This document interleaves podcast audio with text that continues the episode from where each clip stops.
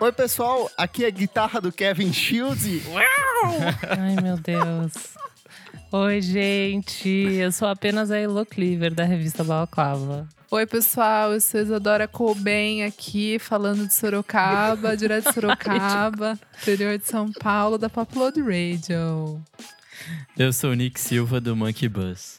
Bom dia, boa tarde, boa noite. Eu sou Liv Brandão, editora de Wall Splash. Aê! E no programa de hoje, os melhores discos de 1991. A gente vai voltar 30 anos no tempo é para relembrar alguns dos maiores clássicos do rock alternativo, do pop, da música eletrônica, do hip hop e de tudo aquilo que vai fazer você ouvinte se sentir mais velho ou mais novo, dependendo de quando foi que você nasceu. Mas antes, o que, menino Nick Silva? Mas antes, apoie a gente lá no Padrim, padrim.com.br barra podcast VFSM. Lá você tem acesso a um monte de coisa legal. A gente faz sorteio de brindes, a gente é, compartilha as pautas. Tem um monte de novidades que só saem lá ou saem primeiro lá com muita antecedência. Por exemplo, essa semana a gente soltou o Clássicos VFSM da Mariah Carey, falando sobre o disco Daydream, e ele já tá rolando há um tempão lá no grupo dos padrinhos. Uhum. Junto com outros discos que a gente já comentou também, né? Exato, tem mais um monte de coisa pra sair no feed e que já tá rolando no, no grupo dos padrinhos. É, também quero pedir pra vocês seguirem a gente no arroba podcast VFSM no Twitter e no Instagram. E se você ainda usa aquela rede morta chamada Facebook, segue lá a gente também. Boa. É isso então, gente? É isso, Bora. né? Liv, conta pra gente o que, que você faz, de onde você vem, onde que você circula na podosfera brasileira. E já quero emendar com a pergunta, onde você estava em 1991? Vocês estão com tempo? Vamos lá, eu sou jornalista, eu sou do Rio, como vocês podem perceber pelo meu sotaque, mas moro em São Paulo. Atualmente sou editora do Wall Splash, né, que é o novo entretenimento do Wall. Mas já rodei foi chão, já fui repórter do Globo, fui editora do Reverb, que era o site do Rock in Rio. É, hoje em dia eu faço parte do Cinemático, né, que é um podcast sobre cinema e séries. E também sou apresentadora. Obrigada. E também sou apresentadora do Oi Sumido, que é o programa de nostalgia lá do, do UOL, né? Eu e o Roberto Sadowski. Boa.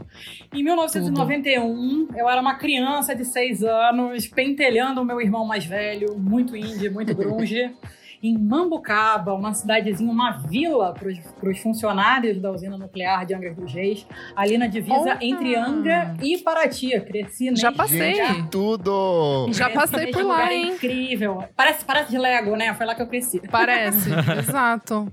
Que loucura. Mas faz tempo, E você, né? menino, você já era nascido em 91 ou ainda não, né? não, eu sou de 94, no caso. Socorro! Verdade, um baby. Ela não viu o Senna morrer. estava nascendo. Não vi. É, bem Ela não viu o isso. Brasil ser tetra. não, não viu. Só de falar, É. minhas costas doem. É isso, gente. Mas a internet tá aí. Vocês adoram. Eu, eu tava. Eu tava na barriga da minha mãe em 91, hein? Depende. Primeiro semestre eu não tava, segundo semestre eu tava. Meu semestre era apenas um sonho. é, então, tem que ver. Isadora estava você ouvindo tá. Inútero. Exatamente. Nick. Tudo um. É isso aí. É isso. Perfeito. E você, menino Nick, que já era um senhor nessa idade, em 91? Eu já Benjamin tinha Button. 74 anos nessa época. Mentira, eu tinha dois aninhos. Estava no jardim de infância, sei lá, fazendo o quê. Possivelmente coisas que crianças Nada. fazem. E eu não tenho nenhuma recordação musical da época, assim, tipo, zero. Talvez eu tava ouvindo Xuxa. Provavelmente. E você, Gente, eu tinha um aninho, era um baby também, tinha acabado de nascer. Eu acho que minha irmã nasceu, minha irmã nasceu em 91 também. Não morava em Itaipulândia ainda, morava em São Jorge do Oeste, um maravilhoso município no sudoeste do Paraná. e eu acho que a única recordação musical da época que eu tenho é uma que meus pais implantaram em mim, que eles falaram que eu adorava uma música do Sandy Júnior da época. E eu sabia cantar de decor, assim, mas eu não tenho a mínima noção de qual música era, o que, que era, o que, que tava precisa ver rolando. isso. assim. A gente precisa ver isso. Mas olha Só essa pesquisa. Em 1991, o que que tava rolando? Fernando Collor de Mello, ele era, ainda era o presidente do Brasil. Saudades. Só que o Brasil já estava se encaminhando para o que viria a resultar no impeachment dele em dezembro de 1992. Em 17 de janeiro rola a Guerra do Golfo, lá no Iraque. É, Primeira guerra após televisionada. on- A primeira, exato, a primeira guerra televisionada, boa. Em 18 de janeiro acontece a segunda edição do Rock in Rio, realizada no estádio do Maracanã, então não era mais no... Depois volta para ser a cidade do rock, lá eu acho que nos anos 2000 e afins. É, após 11 anos no ar, o programa Bozo é cancelado no SBT, voltando apenas em 2013. Então já era o pós-Bozo cheirador, já era outro grau de loucura aí. Também foi fundado em, em março de 91 a- o Mercosul. Eu Uau. jurava que era uma coisa do Fernando Henrique, mas não é, na época Pode do crer. Collor ainda. Então, Quem tipo, diria? muito antigo. Em 6 de abril de 91, o Simpsons entra ao ar na Rede Globo e vai até 1997. Depois ele fica voltando em, em algumas edições do, do, do- do programa deles de, de, de final de semana, onde, aqueles blocos de desenho. Também em 26 de abril estreia A Família Dinossauro na ABC. Ai, eu acho que depois ela chega no, série. no Brasil. Inclusive, se forem assistir, não assistam a versão é, original. Tem que ser a dublada. A versão original é muito ruim. Eu acho que. Tipo, acho que ela tem uma. é, tem na Amazon alguma coisa do tipo, assim. Chegou ao fim o seriado Dallas, após 14 temporadas e um sucesso histórico na TV americana e mundial. Então ela foi durante muito tempo a, a novela mais, a soap opera mais longa em termos de tempos de exibição. Em 5 de maio estreia no SBT o Topa Tudo por Uau. Dinheiro. Ah lá, tinha que ser taurino. Tinha que ser taurino. Nossa, que nem é. eu, 7 de maio, topa tudo por dinheiro, ei, taurinos. E nessa época, o Silvio Santos, se eu não me engano, ele tinha um programa de quase 12 horas de duração. Então começava assim, no- às Nossa, 10 horas da gente. manhã e ia até as, du- às 10 horas da noite. Assim, era uma loucura e o Topa Tudo por Dinheiro foi um dos, dos últimos blocos desse, dessa série de programas comandado por E ele. vale dizer que esse programa inspirou o nosso futuro presidente Luciano Huck a humilhar pobre pra ganhar audiência. Exatamente. Hum, perfeito, Nick. E também perfeito. nesse ano a gente vai ter estreia do Sonic, do jogo do videogame. A gente vai ter estreia de Vamp na Rede Globo. E por incrível que pareça, quando eu falo que eu tenho uma memória muito boa, eu lembro da propaganda de Vamp na TV. Assim, com um aninho eu lembro que tinha os negócios sobrenaturais de vampiro. E aquilo deixou, ficou marcado meio que na minha cabeça, assim. Grande novela. Fiquei muito surpreso que nesse ano, é, em agosto, a gente tem a estreia de Doug e Rugrats, Que do, os Anjinhos, como ficou aqui no Brasil. Eu amo. Na Nickelodeon, os dois estrearam no mesmo dia, no dia 11 de agosto, lá, no, na- lá fora. Um dia abençoado. Depois o Doug, eu acho que ele seria. Ele faria sucesso aqui pelo SBT ou pela, pela Pelo TV Cultura SBT. também. Uhum, é, É, o Doug né? na cultura. Mas aí eles eram todos do, da Nickelodeon lá fora. Em agosto estreia o programa livre do Serginho Groisman no SBT, que vai durar durante quase toda a década de 90 e Clássico. depois ele vai pra Globo. E eu me achava muito adulto quando eu assistia, ficava assim, hum, papos interessantes, uau, sexo, drogas, bandas de rock fazendo suas apresentações, eu achava maravilhoso isso. Também vamos ter na TV Cultura estreia do Gloob Gloob, estreia do Mundo da Lua, que Meu eram Deus, programas gente, infantis que amo. maravilhosos. Aconteceu muita coisa em 90, 91. É, em outubro também o Ayrton Senna conquista seu terceiro título mundial. A Elo nem sabia ainda quem era Ayrton Senna, porque ela não tinha nascido. Não sabia nem da morte dele, mas enfim, ele conquistou esse prêmio. Em 25 de dezembro, o presidente soviético Mikhail Gorbachev renuncia ao cargo e culmina com o fim da União Soviética. Lembrando que a queda do Muro de Berlim acontece em 89, e aí tem toda uma sequência de, de, de, de processos, processos internos, de, de independência dos países que estavam relacionados ao bloco da União Soviética. E, por fim, no dia 31 de dezembro, a União Soviética é oficialmente declarada extinta. Adeus, Lenny. Ah, Ai, tudo. Puta, gerou esse amo. filme que é maravilhoso. Amo. Amo muito. A gente também tem em 90 a fundação da banda Angra, pra Uau. você que é amigo metaleiro que tá ouvindo aí. E a fundação do Timbalada, pra você que é amigo do Tudo. Axé, que tá curtindo o carnaval aí. Também foi o ano que o seu Francisco ligou muito pras rádios pra pedir a música É o Amor, do Zezé de Camargo e Luciano, que não era um, não é uma pessoa só, são dois irmãos, na verdade. e que lançou eles ao estrelato. Foi também esse início da, da onda sertaneja que a gente vai ter no, no Brasil dos Sertanejo anos 90. romântico. É, e também foi o ano de estreia do primeiro LP da dupla Sandy Júnior é, com o aniversário do Tatu. E de cara o disco já vendeu 300 mil cópias, conquistou disco de Meu ouro Deus. e meio que preparou o terreno pro E que a seria a, vida. carreira do Sandy Júnior ali. Quer dizer, É inflação gigante assim, e aí a galera ainda compra LP do Sandy Júnior, tá louco. Pra você ver. Nascimentos, vamos lá. Dia 17 de fevereiro, aquele fofíssimo do Ed Sheeran. Dia 13 de março, Luan, Luan Santana, o nosso meteoro da paixão. Dia 4 de abril, Esse ano. Dia, dia 4 de abril, Lucas Luco. Dia 26, ele, 26 de agosto, o grande, o maior, o maior DJ brasileiro, Alok. Dia 28 Portanto, o de irmão dele, né? agosto. Já que ele é gêmeo, não é isso? O quê? É ah, é o verdade. Bascara é o gêmeo irmão. dele, não é?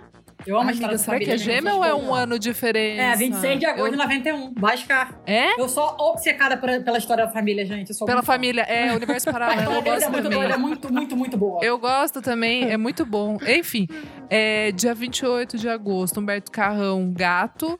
Dia 3 de outubro, quem? Nem sei quem é. Deb. Você não sabe quem é Debbie Lagranha? A Debinha! Como assim? Era a, De É, a Débora dos Deb. Trabalhões. A Deb do cabelo Trabalhão. enroladinho. Ai, gente, eu nem sabia que o sobrenome dela era La, Lagranha. E dia 24 de dezembro temos Lewis Tomlinson, da, da famigerada One Direction. Boa. Vamos falar de morte, gente, esse tema Vamos, gostoso. Oba. Elô, puxa aí quem morreu nesse ano. Ai, dia 29 de abril morreu Gonzaguinha, hippie. 3 de Acidente setembro de carro, lembra morreu... direitinho. Ele morreu no Paraná, gente. Eu achava maravilhoso por ser do Paraná. Eu falava, nossa, Gonzaguinha morreu aqui. Eu lembro que uma vez a gente passou na estrada, assim. Celebridade morreu aí, que delícia. 3 de dezembro morreu Frank Capra. Quem é? Diretor de A Felicidade Não Se Compra. Perfeito. E outros clássicos do cinema norte-americano. 28 de setembro, Miles Davis. 24 de Hippie. novembro, Freddie Mercury, da banda Queen, Um hippizaço. dia depois de, de admitir, né? De, de, de revelar que tava com AIDS. Nossa, Uau, verdade. verdade. Ele E anunciou 24 um de novembro, Eric Carr, baterista da banda Kiss. É muito louco isso. Você imagina, é, tipo, morreu o cara do Kiss e o Fred Mercury no mesmo dia. Tipo, todas as verdade. atenções voltadas pra morte do Fred Mercury, Ah, sabe? tipo Farrah Fawcett é. e Michael Jackson, né? Exatamente, no Uau, mesmo dia. Verdade. Farrah Fawcett tava começando uma comoção, porque ela foi realmente muito importante, mas aí Aham. começaram os boatos do Michael Jackson morto. Ninguém lembra mais da Acabou. da Pantera. Acontece Deus. muito isso, gente. Mas vamos falar sobre música, Bora. gente? Bora. Vamos! Vamos pros nacionais primeiro. Elozinha, já deixei Ah, de é, cara de o oi cara pra você. já tocou meu coração. Temos 91, uma, a maior, Marisa Monte, lançou o melhor disco mais. Eu amo de paixão. Quem não o melhor disco mais. O melhor disco chamado Mais. Temos nesse disco, vou puxar aqui pra vocês, os hits. Tem Beija Eu, Beija tem de Eu, tem ainda lembro com É Desmutar. Temos De Noite na Cama. Eu Não Sou da Sua Rua. Temos Diariamente, uma lindíssima música Putz. escrita por. Como chama o Ruivo? O Nando Reis. O Nando Reis, que ela- ele fez para ela. Maravilhoso. Esqueci o nome dele. Enfim, gente, esse disco, eu tava. Não sei, é forte falar que é meu favorito, né? Mas é, ele é muito Você bom. gosta mais dele do que o Verde Anil de Rosa Carvão? Talvez, eu, eu sim. Falei. Falei. Mais Cuidado, popzinha. Falei. Cuidado, Dangerous. É o Cuidado. segundo disco da Marisa, né? Ela lançou em 89 o MM, que também é um compilado de, de covers e tal. E daí ela vem em 91 com o Mais, que é um disco maravilhoso, assim. Acho que é o começo dela meio que se encontrando na voz dela, né? Ela trazendo um pouco mais essa identidade dela que ela vai, vai levar depois, mas essa coisa mais que tem a carinha dela, esses instrumentos às vezes um pouco diferentes, né? Ela repensar algumas músicas. Eu amo. Eu tenho o vinil dele aqui que saiu da época e a capa dele é uns maisinhos que você pode, tipo, Maisinhos. recortar, sabe? Ai, Só que o molde de agonia de arrancar fora e estragar a capa. Eu fico Ah, assim, ai meu. Deus, não posso tocar.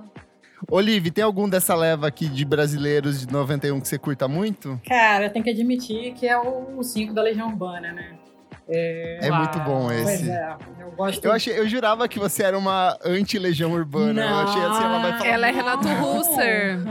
Sou muito, sou muito. Cara, Renato Russo morreu no dia do meu aniversário, né? Renato Russo morreu no dia 11 de outubro de 1996 e eu lá, sei lá, tava fazendo 11 anos e pensei, quem é esse cara que tá roubando as atenções do meu dia? E como eu tenho um irmão mais velho que me levou a ouvir muito desses discos de 1991, eu fui fuçar nos discos e CDs dele, Legião, e me apaixonei pra sempre, né? E depois eu fui, fui ouvir o resto. Mas E o italiano? o italiano gosto, gosto muito. É, Renato Russo cantando Laura Pausini, amo. Então, a gente quer saber isso. Tudo bem. Liv, Não, tudo eu bem. gosto de tudo, eu gosto de tudo, até das cafonadas. Fã, fã é fã, cara. Fã, fã, é fã. fã, é fã. Eu gosto Pior de que esse, cafona, eu o admito. 5 é muito bom, É uma cara. Ele é, é o disco que eles, eles mergulham numa coisa meio prog em alguns Vivo momentos, faixas de ela, 10 sem minutos, saber. tem tipo muita música boa, tem Dança do Vampiro, tem Metal contra as Nuvens, tem Sereníssima, tem Las Door, que eu acho maravilhosa essa música. Pra mim é um descasso deles. Só uma Cara, coisa, é Teatro dos Teatro dos Vampiros, Vampiros. Isso É, que eu ia falar, Teatro dos Vampiros. Dança dos. Vampiros é outra. Dança. O Kleber tá é porque eu bebendo tava ouvindo vinho o podcast hoje. do Nicolas... Não, gente, era o podcast é do Nicolas Cage. Dança dos Vampiro é Vampiros do- é do Valélis. Águia. Exatamente, do É, do. Valelis. É verdade. Urbana Compositor. Teatro dos Vampiros, que é uma das minhas músicas Teatro preferidas deles. Nossa, É tem vento no litoral Boa. nesse disco. É muito bonita essa música. É, a música mais triste de todos os gente, tempos, é gente. tristíssima. Que é, a sobre o segunda mais suicídio, triste. né? É. De to... era, é, gente, era o ápice das drogas dele, ele tava Ah, loucaço, assim, ele, sim. ele via... Tanto que depois ele vai pra rehab, e aí ele volta lá com o Descobrimento do Brasil, que é o disco Good Vibe, Paz e Não, Amor. e esse disco ele tinha acabado de descobrir que ele estava com AIDS, né? Numa época em Isso que eu ia falar, HIV ele já era um- sabia? Já, ele descobriu na época desse disco. Ah. Sim. Então é um disco em que ele. que- Ele é mega que a AIDS era extremamente mortal, né? Era uma sentença de Sim. morte. Então é um disco muito melancólico. Né? E, e tudo se, se imprime aí. Nessa época também tem um baita discão de metal, que é o Arise do Sepultura. O Sepultura vem ali com uma sequência de discos muito bons. Então eles lançam Schizophrenia em 1987, o Beneath the Remains em 89 e o Arise, que é talvez assim o primeiro grande sucesso comercial no sentido internacional deles. Assim, eles tiveram mais de 40 mil dólares para produzir esse disco. Foi um disco que rolou investimento da gravadora. Eles começaram a fazer turnê lá fora e foi um disco meio que catapultou Sepultura e que aí eles voltariam ainda mais fortes nas sequências seguintes, que é o Chaos AD de 1993 e o Roots de 96. Mas esse aqui é o, é o disco que meio que prepara o, o, o Sepultura e faz eles, assim, um dos nomes mais importantes da música é, do, do metal na época. Assim, é um disco muito bom, por sinal. Bom, esse ano também tem o incrível Várias Variáveis do Engenheiros da Havaí, que não tem uma música que eu conheço. Sério, eu tô Meu vendo. Deus. Cara, a gente fala eu tô mal, vendo aqui. mas assim, é, é- é o zero. O, o Engenheiros era uma banda que fez muito sucesso nessa época, assim, até 95, 96. Eles vendiam muito, eles tocaram no Hollywood Rock, Eu acho que eles engano, rivalizavam ano com, seguinte, com assim. Legião, assim, tipo. Cara, eu acho que durante um tempo, assim, a partir da. É, é que ali começa meio que uma decadência do Legião Urbana, uma decadência no sentido de menos vendagens, e aí uma ascensão do, do Engenheiros do Havaí, assim, que vai seguir até o final dos anos 90. Mas eram meio que duas bandas que, tipo, disputavam os festivais, saca? Bandas muito grandes. É que eu acho que mais pra frente, nos anos 90, vai surgir umas coisas tipo skunk, coisas assim, que vão dominar total. Sim, mas vai pra uma coisa mais esse, pop. esse Graças rockinho, a Deus. Esse rockinho mais oiten- oitentista acaba bem em 91 mesmo. assim. É, tanto que você vai ver que são todos os discos que a gente tem aqui de brasileiros de, do rock dos anos 80 são discos que marcam É meio que uma decadência. 80. Então, os Paralamas do Sucesso com os Grãos foi um disco que não vendeu muito bem. Ira com os Meninos da Rua Paulo também não vendeu muito bem. O Titãs, tudo ao mesmo tempo agora. Foi o último disco com o Arnaldo Antunes e aí depois a banda começa a passar por um processo de tipo desestruturação que só vai voltar lá na época do acústico. Então, de fato, é meio que um fechamento da década de 80, sabe? São tipo aquele último respiro desse rock, do rock brasileiro dos anos 80. Gente, temos o Caetano, né, com o circulado. Eu Circulador. lembro muito da capa do. é. Eu lembro. Eu lembro muito da capa desse álbum. Eu não sei se alguém da minha família tinha esse álbum, mas assim, claro que em 91 eu não estava nem nascida. Mas eu lembro muito da, da capa, assim, que eu achava muito Brasil, sabe? Tipo, a- com a flor, assim, aquelas re- aqueles recortes. É meio TV Cultura, É bonitona sabe? essa capa, mas é realmente é meio TV Cultura. Vocês estão entendendo o que eu tô dizendo? Amei Aquela a identidade vi- Mas é Achei essa identidade precisa. visual. Mas é, cara, é muito assim. A, a plástica é muito uns recortes assim de revista, colocar aquele olho por cima de, sei lá, Eu de um prato de amo. comida, sabe? É, é, é muito assim. E eu lembro que eu tinha muito isso na cabeça. Assim, confesso que não é, uma, não é um dos, dos meus favoritos do, do Caetano, mas eu gosto bastante. Pô, assim. tem fora da de ordem, ordem eu acho é muito boa. Então, é, começa com Fora da Ordem. É, aí tem Santa, Santa Clara, que eu acho bonita também. É, Cu do Mundo, assim, é, é um, é um álbum bom. E tem produção do Arthur Lindsay. Então, e eu acho que é meio que é, aquele lugar que o Caetano ainda tá tentando inovar numas coisas, pra daí depois ele meio que. É, Claro, o Caetano nunca cai em esquecimento ou faz coisas ruins, mas ele dá uma, né? Pra daí depois, nos 2000, dar uma. Eu gosto mais do disco anterior que ele fez com o. Arthur Lindsay, que é o Estrangeiro. Eu acho que é mais... É um equilíbrio, assim, entre MPB e um pouco das experimentações do Arthur Lindsay. Eu gosto mais do anterior, Sim. assim. Não, é, então, é, é- tu- é exato, assim, não, não acho que é um, um dos mais brilhantes, mas, mas acho que é isso, assim, meio que tá ainda misturando ali umas. Querendo fazer umas é, vanguardas brasileiras, sabe assim? É, que, que nessa época ninguém tava, tava fazendo e acho que nem tava em moda. Acho que é isso que eu quero dizer, Entendi. assim. Acho que não era uma coisa que o pessoal aceitava muito, ou sei lá, tava se ligando muito. Um, um que eu não gosto e é desse ano é o João, do João Gilberto. Eu sei que Lu é apaixonada por João Gilberto, mas esse disco ele é bem, Ah, mas esse eu não ouvi muito, não. bem fraquinho. Gente, vamos pros internacionais de uma vez? Que tem coisa Bora, gostosa pra gente bora. falar? Bora, porque são mais interessantes desse ano. Ó, cada um, eu, eu mandei antes na pauta, eu falei que cada um tem pelo menos um disco ali que é muito representativo pra cada um de nós aqui do programa. Mas, Liv, qual que é, de 1991, dos discos internacionais, qual que é o mais marcante pra você? Olha, tem muita coisa, né? Se a gente pensar em 1900... Assim, todo ano tem disco bom, né? Sim. Graças a Deus. É, é, né? Não tem todo ano. é, 2020. o rock como antigamente, sabe, Liv? Sai, Indy, velho! Mas todo ano, né, sabe, nenhum ano é igual a 2000 e 2020 pra humanidade que só sai disco merda. Mas o lance de, de 91 é que é um disco cheio de obras-primas. É um ano cheio de obras-primas, né? Não só só discos bons, a gente tem os melhores discos de várias bandas Verdade. que são fodas até hoje. É verdade. Uhum. E assim, no, no- eu, quanto pessoa física, os meus queridinhos são o Screamadelica do Primal Scream. Perfeito. Maravilhoso. Está aqui, eu tive que Aê! fazer. Ah lá, aê, Ah, aí entendi. Eu tive que fazer mó malabarismo pra conseguir ver o show deles no circulador tocando o disco na, na íntegra, porque foi no segundo dia, de- no primeiro dia de Rock in Rio, é, no Rock in Rio 2011, e eu consegui dar uma volta, era pra eu estar tra- trabalhando, convenci meu chefe que eu falei, pô, cara, é o disco da minha vida. E eu ia ser madrinha de casamento no dia seguinte, então faltei um dia, faltei dois, consegui me livrar, estava lá no circo voador sendo chutada por Bob Gillespie. É, e também o Band Vagonesque do Teen- Teenage Fan Club, que é uma das minhas bandas preferidas da vida inteira. É, e é um grande disco aí da carreira dos caras de Glasgow. Sabe o que eu acho mais incrível do Screamadelica? É como esse disco foi gravado. Porque assim, essa galera tava usando tanta coisa que é surreal que tenha saído um disco tão bom, tão coeso e ainda assim muito versátil, sabe?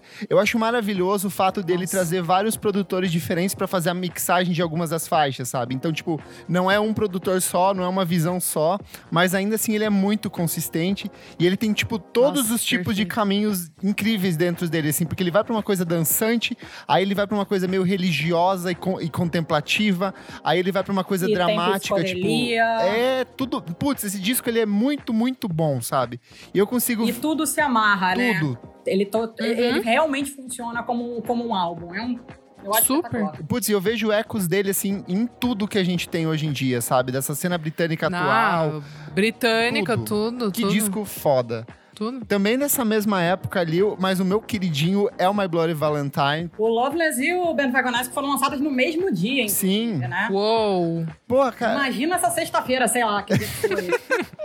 cara, eu acho fantástico porque é, é um disco que conseguiu falir uma gravadora, porque ele levou, acho que, Sim. quase três anos até ser finalizado. Foram gravados em diferentes estúdios. Eu acho que o Kevin Shields nem tem mais noção da quantidade de equipamentos que ele usou na época, os pedais, tudo, guitarra. E é, e, é, e é incrível, porque o cara tá tocando com uma, sei lá, parece que é uma máquina de lavar sinfônica, sabe? Uma furadeira. uma furadeira, e uma um- coisa toda destruída. E valeu a pena. E Nossa, valeu a vale pena muito a acabar pena. com a Creation. Putz. Arrasou, arrasou. Se for pra acabar com uma gravadora, que seja com esse disco, né? Exato, pra acabar com uma gravadora, tanta gravadora se acaba aí, pô, eles acabaram com a gravadora fazendo uma E obra-prima. aí, assim, tá todas as bandinhas ótimo. que a gente tem hoje, tipo Deer Hunter, essas bandinhas de Dream Pop brasileiro, Ah, todo mundo chupinhou desse disco. E esse disco, assim, tanto que ele demorou, sei lá, mais de 25 anos pra lançar uma sequência, que foi aquele disco lá que ele lança em 2013, se eu não me No engano. MVB. MVB. É, É muito bom. bom. também, é bom também, do mesmo jeito, mas, cara, Loveless pra mim é uma obra-prima, assim, eu acho. Não, é um da absurdo. década de 90, assim, é um absurdo. ele rivaliza ali com Radiohead, com OK Computer, pra mim, nos discos que eu mais gosto dos anos 90. assim. Fácil. Não, e já começa com Only Shallow. Tipo, eu amo Aquela a abertura bateria. foda, porque daí já... É... Você não precisa esperar a faixa 7 pra ele chegar com essa bateria, entendeu? Ele já começa nos 33 segundos e pronto, entregou. Ai, gente, vamos, vamos de YouTube. Vamos. Liv, você tá Eu comigo nessa ou não? Acton Baby. YouTube, você tá comigo? Cara, eu não sou das maiores fãs do YouTube, não. YouTube é uma banda que eu respeito muito, que eu acho importante, que eu entendo, mas não é a minha parada, assim. Mas é um descasso, Não. como eu falei, é uma das obras-primas aí que, que rolaram nesse ano abençoado de 1991. Exato. Cara, posso falar? Pra mim é o gente, melhor deles, assim. Eu sei que o, o Joshua Eu acho que Tree... pra você e pra torcida do Flamengo. É que assim, o, Ô, o Joshua. Tree, assim, ele é considerado a grande obra ali do YouTube, mas o Acton Baby, pra mim, eu, eu acho que é o ponto de equilíbrio entre ter o número certo de baladas dentro de um disco, que são, sei lá, no máximo três. As guitarras do The Edge, assim, estão, tipo, muito boas. Ele começa num lance mais experimental, de usar pedaleira, efeito. O Bono ainda tá Sim, numa fase sim. mais consciente, não muito louco. Então eu acho que é um YouTube equilibrado, sabe? Esse equilíbrio, pra mim, funciona muito dentro desse disco. E tem muita, mas muita música boa, É o sabe? YouTube não megalomaníaco. Sim, tá, é, tá. Uhum. É, é que eu. É, é que eu gosto muito também do Joshua Tree, do Boy, enfim, mas esse álbum é um puta clássico. Não podemos deixar de falar também dos meninos do Nirvana com seu Nevermind, que talvez seja. Simples. Apenas, né? Cara, eu não sei, eu não sei É. o impacto que foi pra vocês, mas a primeira vez que eu ouvi o Nevermind, eu falei, uau, isso é bem diferente das outras coisas que eu tô ouvindo aqui, sabe? Eu vinha de um contexto de Legião Urbana, com uma outra pegada mais pop rock, e eu achei muito, muito diferente o jeito que ele trabalha as guitarras, a visceralidade da voz do Kurt Cobain, as letras, tudo era muito impactante, e ainda hoje, pra mim, assim, eu acho que é um disco fantástico, sabe? Não à toa rolou recentemente aquela lista da, da, da Rolling Stone dos 500, que é de novos di melhores discos de todos os tempos, e ele saltou lá pro top 10, assim, eu vejo que toda, todo ano alguém redescobre o Nirvana, alguma nova banda incorpora alguma coisa desse disco, sabe? É, um disco que, que envelheceu muito bem, né? Que ele continua ressoando muito bem para gerações mais novas, né? Eu acho que todo mundo que tem 15, 16 anos entende aquele sentimento, É né? muito isso. Pra mim é muito curioso porque eu tenho um irmão que é 9 anos mais velho que eu, né? E então ele tinha lá seus 17, 18 por aí, e ele ouvia muito essas coisas, né? Então eu lembro de ouvir Nirvana em casa, eu lembro de ouvir Legião Urbana em casa, eu lembro muito de ouvir Primal Scream em casa, assim, eu lembro de estar Uhum. tocando Legal. Né? Sim. Meu irmão não deixava chegar perto dos discos dele, inclusive ele, eu apanhava por isso. Mas depois, mais tarde, eu consegui pegar na encolha e muito da minha formação musical veio dessa, dessa experiência. Mas o quarto do meu irmão era tipo o quarto adolescente do começo dos anos 90, né? Era pôster do Nirvana do Kurt Cobain pra tudo quanto é lado, né? Era adesivo na janela, aquela Jam. coisa. Amo. E junto com ele vem uma sequência de grungismos aqui que eu separei, que é o Soundgarden com Bad Mother Finger, o Pearl Jam com Ten, que é outro clássicozão. Tudo. que, tipo, Puto, o Ten é bom. O Ten é bom, cara. O Ten é muito bom. Nossa, eu fui ouvir esses dias e eu descobri que eu não aguento mais. É, eu não assim, consigo. Não eu não Ah, gosto não, de Pearl é, Jam, é, gente. não- Desculpa. eu hoje em respeito, dia- tenho amigos Não, que gostam, eu- mas eu- não é pra mim, não. Tenho, amigo, tenho até Tamo amigos junto, que Kleber. gostam. Tamo junto, Não, tamo tipo junto assim, É demais. porque é um Eu pecado não falar sou- de Pearl eu- Jam, sabe? Eles vieram no Lollapalooza, eu acho que de 2013, e aí eu fui embora, sabe? E aí eu, no dia seguinte Eu fui contei embora. pra, eu pra- fui embora pra minha também. chefe, ela falou mas assim, eu acho o que um absurdo você foi embora no meio do show do Pearl Jam, saca? Mas eu não curto, cara. Eu fui não, também. Não pega, não funciona pra mim. Eu vi, eu vi quatro músicas e pra mim, tipo, assim, ao vivo ali e tal, não funciona muito bem. Mas eu acho o Ten um puta álbum bom, cara. E a edição pra mim é especial. aquela banda. É aquela banda que, assim, tem mais a que existir. Eu entendo o sucesso que faz, eu entendo como tem fãs tão Só não bate o coração. só não é pra mim. É, bem isso. tá? Eu sou. É, É. é aquela coisa, nos anos 90 se dividia muito, né? A galera que gostava de Nirvana, a galera que Sim. gostava do Pearl Jam, Uhum. assim como no Reino Unido era Oasis e Blur. Eu sou Nirvana e Oasis. Bom, mas eu preciso Apesar de amar sempre exaltar o, eu preciso exaltar o Pearl Jam porque graças ao Pearl Jam o Julian quis fazer música, então eu sempre tenho que exaltar, porque senão não, exi- não existiria Strokes, né? Começa por é aí. Mas eu não sou é fã, isso. não sou fã. 1991 teve discos, teve álbuns que influenciam e influenciaram tudo que a gente ouve hoje, né? Tudo que veio depois. É, é- é- eu acho que é um ano muito importante pra música nesse sentido, né? Eu acho que tudo tem eco. Tudo que é bom que a gente ouve hoje em dia tem algum eco, ou tem pelo menos alguma influência, ou, tem, ou pelo menos saiu dali Sim. porque alguém começou aquilo É, o tudo. Bad Wagonesque que você falou do Teenage Fan Club é, tipo, tá implícito em várias bandinhas atuais que fazem esse, esse rock melódico, tipo Real Estate, sabe? Essa coisa meio jungle pop, eu acho fantástico, é um discão também. Não, e não Uhum. só isso, assim, é todo o, o, o, o Britpop inteiro tem, tem muito ali do, do Teenage, do Foo Fighters, né? O, o- Sim. Eles excursionaram juntos. O, o Teenage abriu pro Nirvana. É uma das bandas queridinhas. Era do uma Kurt banda- Cobain, das né? bandas queridinhas do Kurt Era a Cobain. dele. E o. é, é, exatamente, ele usou a camiseta Sim. do, do Teenage Fan Club, como usou de outras bandas. E o Dave Grohl, já vi vídeo dele tocar a música do Teenage e falar: olha, é a banda que eu queria ter tido, né? Uhum. E o Teenage é aquela banda que quase estourou, mas não estourou. Em 91 eles fizeram Total. aquele show no Reading, que é histórico, tem no YouTube. Assistam, é bom para um caralho. É, mas é uma banda que mais desconhecida, mas que influenciou tudo que veio depois no, no, no, no- no pop rock aí, na guitarreira. Boa. Uhum. Bom, eu, eu vou eu vou puxar o meu aqui, Vai lá. que é o Vai, Slint vai, com. Spiderland, que é um disco maravilhoso. Perfeito. É um disco que fez surgir um monte dessas bandas esquisitinhas de hoje em dia, dessas coisas meio tipo um pós-rock atmosférico com uma bateriazinha esquisita. Eu acho que o Black Country New Road tem muito de, de Slint aí né? Tem. nessa tem, misturinha tem mesmo. deles, dessa coisinha Ah, esquisitinha. todo mundo do é pós-rock foi assim. sugar um pouco deles, né? É, Uhum. é, é que acho que tem outras bandas também que, que fizeram um, um pouco esse caminho, mas o que mais pega pra mim do Slint é principalmente essa coisa meio esquisita, assim, dessas letras meio nada a ver, assim, tipo. Você fala, o que, que você tá falando, cara? Mas ao mesmo tempo é interessante, assim, tipo.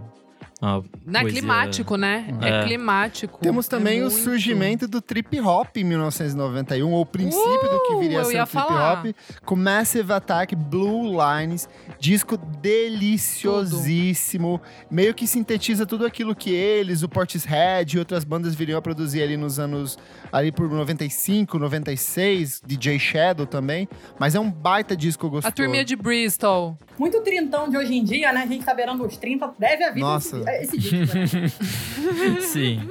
Eu acho engraçada a É produção tudo. desse disco. Ela é meio secona, assim, tipo. Sim. É que faz sentido pra época, né? Mas, tipo, às vezes é uns recortes de, de sample meio, tipo, meio tosco. Não tosco, mas, tipo, meio. Como eu posso dizer? Tipo, não refinado, assim, sabe? Acho que depois a, a fórmula vai se, se lapidando, assim. Mas esse ele é muito secão, assim. Mas era, Mas ainda era assim é um disco discos maravilhoso. Da, da Legião Urbana, né? Que pareciam tinham sido gravados no banheiro. Sim. Olha, de música pop, a gente tem dois discos maravilhosos aqui. Pra mim, o último disco bom do Michael Jackson, que é o Dangerous. Eu gosto muito desse disco. Aqueles R&B de, sei lá, 6, 7 minutos de duração, maravilhosíssimos, que o Justin Timberlake ia copiar loucamente depois. Sonho dourado. E tem o clássico Black and White, que teve aquele videoclipe que quando lançou marcou época, né? Era um clássico. No uma Fantástico. revolução. Exa no dia do meu aniversário, inclusive, dia 11 de outubro de 91. Eu lembro direitinho, eu tava vendo isso na casa da minha madrinha e todo mundo chocado. Como é que faz isso, né? A mudança de cara e tal. Que era um, um troço Nossa, muito velho. foda da computação gráfica de 1991. E também temos a Ai, querida. Mariah Carey com Emotions, que é um baita de um discão. Foi, eu acho que... É o primeiro dela? Não, ele é o segundo. O segundo álbum de estúdio. Ela estreia em Segundo, 1990 tá. com um disco auto-intitulado. E ela veio com Emotions. E o Emotions joga ela lá em cima nas paradas de sucesso. Ela virou o fenômeno Mariah Carey já a partir desse disco. Eu não falei nada porque, assim, eu tô muito fora do meu. Pro meu nicho aqui, mas não tem problema. Muitas pesquisas para eu fazer futuramente. Mas uma que até eu coloquei na pauta, porque talvez não seja o melhor disco de 91, mas que eu amava, era o Mama Said do Lenny Kravitz, que foi lançado em 1991. E tem Putz. muitas músicas gostosas. O grande hit, It Ain't Over Till It's Over, no caso, é desse disco. E eu, É, a apenas, minha mãe né? gostava apenas, simples, simples. E minha mãe gostava muito. E na verdade, não sei se minha mãe gostava muito. Alguém gostava muito de Lenny Kravitz a gente ouvia. Brasil e eu lembro de, de Lenny depois, Kravitz. sozinha. Isso que eu ia falar, amiga. Brasil, o Brasil né? gostava. Ele gosta do Brasil, ele Assim tem uma casa aqui, Exatamente, isso que eu ia falar, que é uma fazenda. Tem uma maravilhosa. Com piano Aliás, tem transparente. vídeo na internet. Tem vídeo. Vale Tem juntar a vídeo a galera e alugar no. Airbnb. A casa Putz. dele é maravilhosa. Eu amo ver vídeo de casa no YouTube. E a casa Eu dele é também. esplêndida. É a CMR meu, pra mim.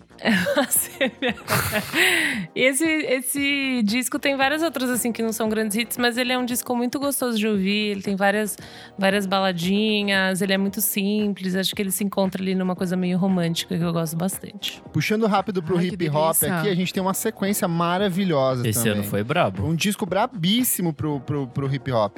A gente tem a Tribe Called Quest com The Law and the End. A gente tem De La Soul com. The La Soul Is Dead, que é um disco maravilhoso. Eu recomendo muito que vocês ouçam.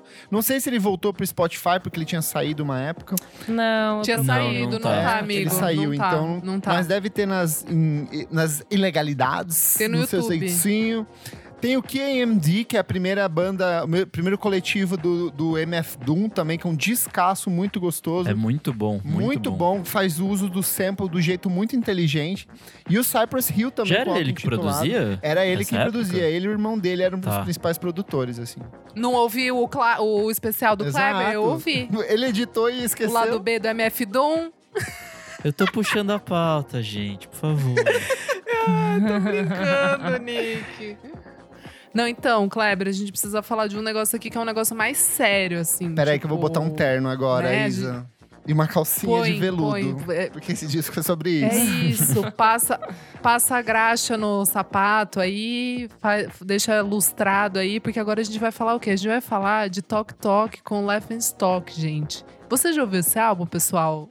Pessoal, não, Não. ouviu? Então vai agora ouvir. Heloísa, você vai ouvir. Não ouvi. Sabe o que eu acho muito Gente, louco? o que Tal que que tal que era álbum? uma dessas bandas new wave, assim, sabe? Sintetizadorzinho barato, letra Mano. pegajosa. Aí os malucos. E aí eles inventam uma tipo, coisa que é totalmente jazzística, instrumental, atmosférica. Putz, muito bom. Não, e é conceito atrás de conceito esse álbum. Especialmente esse, o Laughing Stock. Eu até falei com o Kleber esses, esses tempos aí que eu, eu entrei num Vortex e tava ouvindo muito. Tipo assim, são faixas de seis, nove, sete minutos. É, é um álbum meio. que- Ó, talvez o Black Country New Road também, né? Tenha Tem bebido. assim. Porque eu acho que essas. Tem a bebida, porque eu acho que essas bandinhas novas, tudo voltaram a ouvir essas bandas britânicas é, que, que tiveram bem isso que você falou. Teve um começo new wave ou teve um começo pop, daí depois desvirtuou, assim, foi fazer uma coisa muito mais experimental e jazz. E esse álbum, meu, Ascension Day, o que que é essa faixa, Lindíssima. sabe? Tipo assim, é lindíssimo, é lindíssimo esse álbum. Não é fácil, ele é contemplativo, não vai com toda hora, mas ele é perfeito. Ô, Nick, você não vai falar do seu Red Hot Chili Peppers, não? Puta, eu tava reouvindo esse- os discos pra pauta e eu parei no, na Red Hot Chili Peppers. E agora eu não consigo tirar da cabeça o que você falou há dois anos atrás, que ele só tem duas músicas e, e meio que é tudo igual, assim, tipo. É, esse até- disco é bom? É bom, mas. Léo, vamos ser honestos. Puta, o Red Hot Chili é Peppers, foda, eles assim, têm tipo- dois álbuns. Eles só vão trocando a capa de um e outro a cada ano que eles lançam, assim.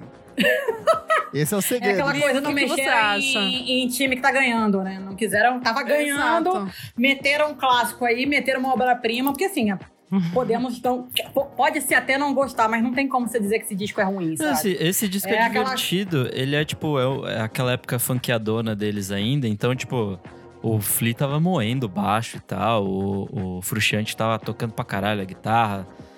O Anthony Kidd estava fazendo os biruleibe dele lá e tal. Beleza.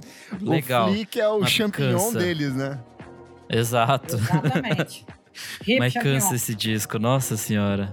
Deus, você chega na metade e você fala, mas tem mais, mais quantas ainda pra Já acabar? ouviu tudo.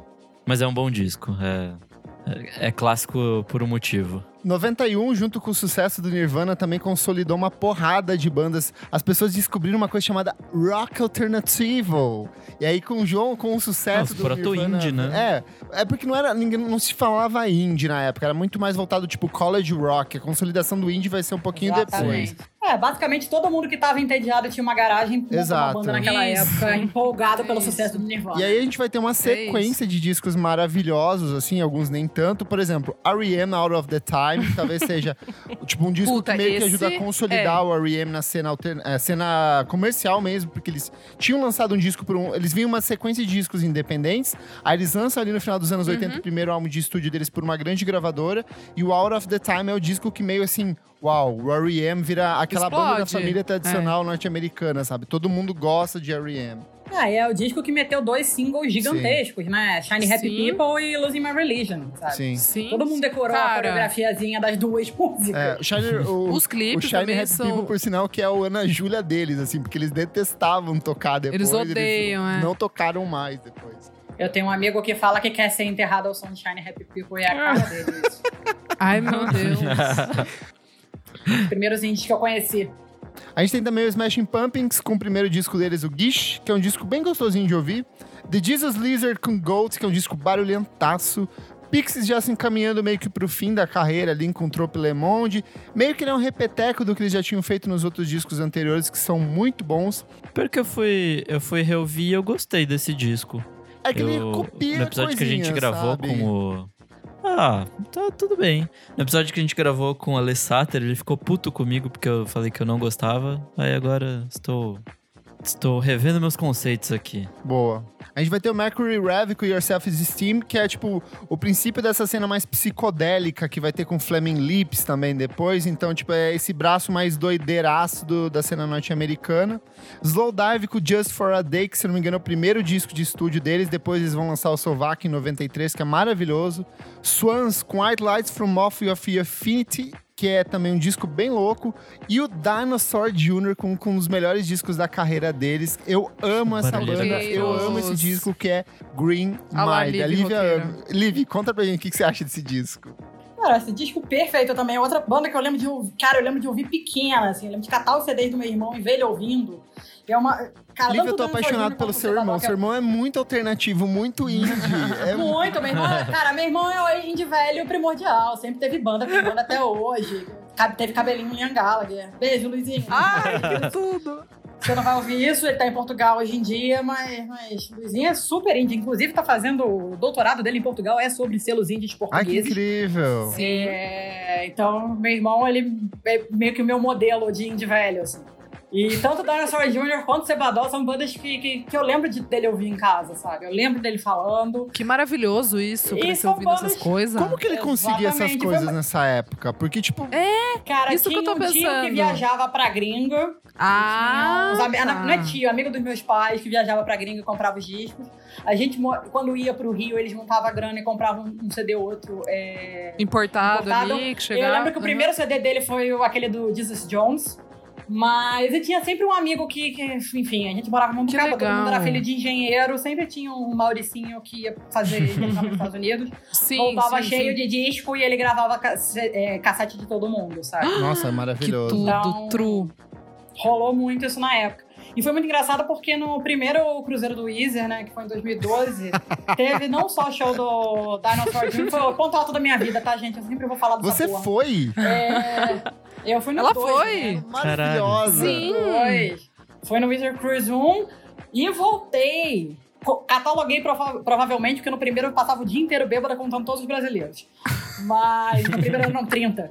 Mas no primeiro Wizard Cruise teve show do Dinosaur Jr. e do Sebador. É, o show do Lulu Barlow solo foi maravilhoso. E eu lembro de ter um momento muito engraçado, que eu tava saindo com a bandeja do, do, do restaurante pro café da manhã, né? Tava saindo com a bandeja, tava saindo com o meu ex-marido. Eu falei, ah, cadê fulano? Eu olhei pra trás, tava ele meio que esbarrando no J-Mask, sabe? Eu falei, caralho, cara, eu não acredito que isso tá acontecendo.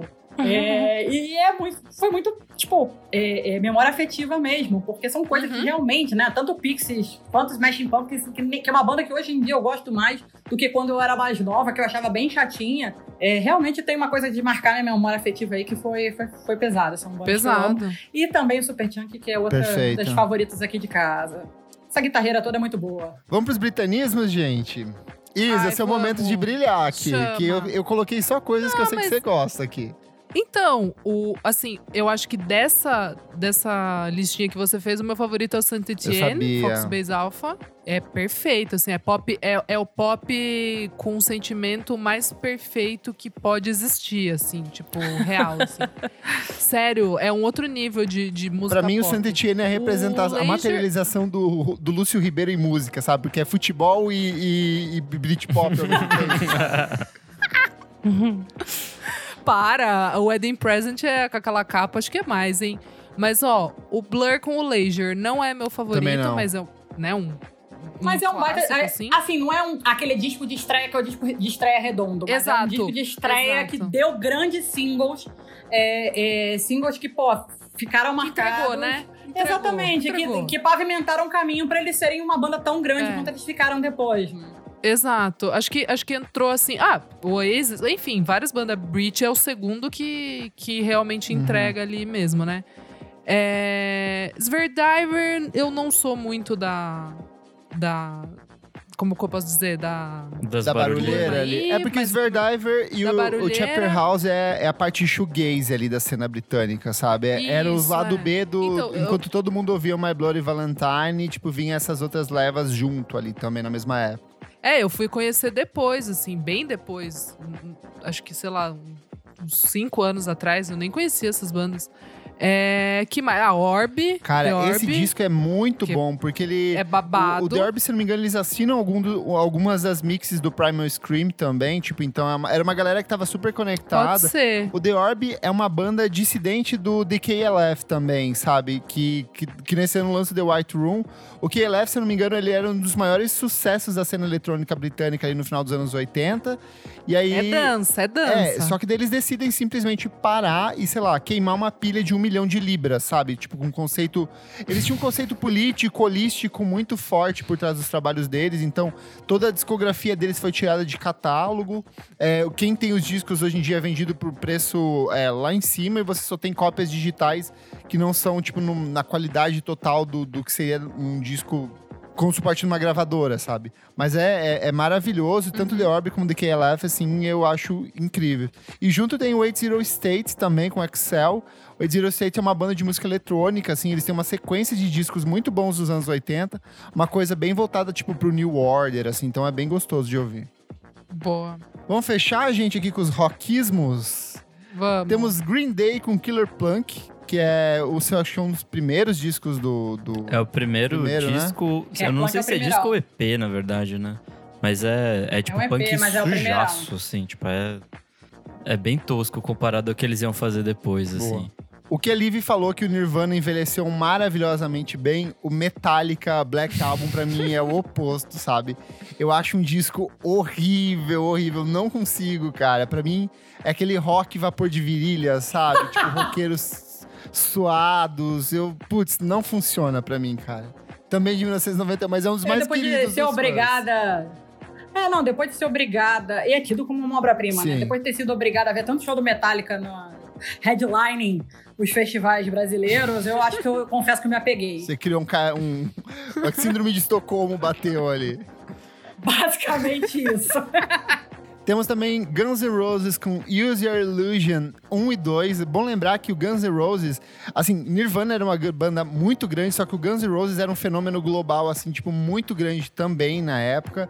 Eles vinham de uma sequência de discos ali dos anos 80, e esse meio que, tipo, é- é- era o início da frase mais brega, assim, do, do Guns N' Roses, sabe? Tem November Rain, eu acho uma música maravilhosamente brega. Ai, para, é maravilhoso. gosto. É Mas olha ótimo. só. Guns N' Roses é, em essência, é uma banda brega. É o que brega. não quer dizer que seja É- é necessariamente isso. ruim. Exato. Mente ruim, exato. Exatamente. É que com esse disco eles mataram o hard rock, né? Eles chegaram num nível tão grande de loucura e de musicalidade dentro do, do que era o gênero ali, que meio que esgotou. Nossa, Tipo, aí- Será que não precisava matar ele? Será que não foi bom? ah, Será foi. que não era hora de Levou junto o hair metal e todas essas porra também, que nos anos 80 era Sabe? Será que não gigante. tava Eu na hora? adoro Motley Crue, adoro Poison, hein? Sou farofeira pra caralho. Gente, pra encerrar aqui, eu quero fazer um exercício de voltar no tempo. Vocês, com a mentalidade que vocês têm, talvez. É, imagine que vocês estão em 1991 e qual seria o disco do ano pra vocês se vocês estivessem em 1991? Nossa. Mas a Lívia com seis anos. Não, for a Lívia com seis anos, atual- Provavelmente foi o primeiro do Não, a Lívia Júnior. agora. provavelmente seria o primeiro do Sandy Júnior. A Lívia atual, na verdade, eu acho que seriam os discos que eu ouço até hoje, né? Tanto o Screamadelica quanto o, o Ben Vagonesque. Eu sou doentinha pela Teenage Fan Club, tenho tatuagem, o cacete, viajei pra ver, fui pro Primavera Sound, fui pro Primavera Porto. Norman Blake me dá tchauzinho quando me vê, porque quando eles vieram tocar... no- Olha lá, a louca brasileira que segue a gente. Exatamente. É ela. Não, e é bonitinho, porque ele- o, Norman conhece a gente como os irmãos fãs de, de, de Ai, Teenage. meu Deus. Na passagem de som do Porto, só tava todo mundo vendo o show da, daquela menina, como é que é o nome? A, a, qual é a menina? Não, a Olsen. A Angel, Angel Olsen. Olsen. Tava Angel todo mundo vendo Olsen. o show da Angel Olsen. A gente foi pra ver a passagem de som do Tenente, que era o palco do lado. Aí ele chegou e deu tchauzinho pra gente. Eu entrevistei os caras também, no- quando o Lúcio trouxe eles pela segunda vez e tal, enfim. Mas provavelmente seria o Tenente e o, Scream, e o Primal Screen. Não mudou muita coisa, não. Arrasou. Elô, você tem algum dessa lista? Eu, a, a Marisa, óbvio, mas eu acho que o Nirvana, eu gosto do Nevermind. Eu fui ouvir, tipo, sei lá, os últimos quatro anos, acho. Eu nunca fui de. Não foi uma coisa da minha adolescência, que eu acho que pra muita gente foi assim mesmo, não sendo adolescente nos anos 90. Muita gente é, puxou, É, né? E foi ouvir né? adolescente e tal. E não rolou pra mim. Foi Mas aí eu. No Arctic Monkeys foi total, meu Nirvana aqui, não tenho o que falar.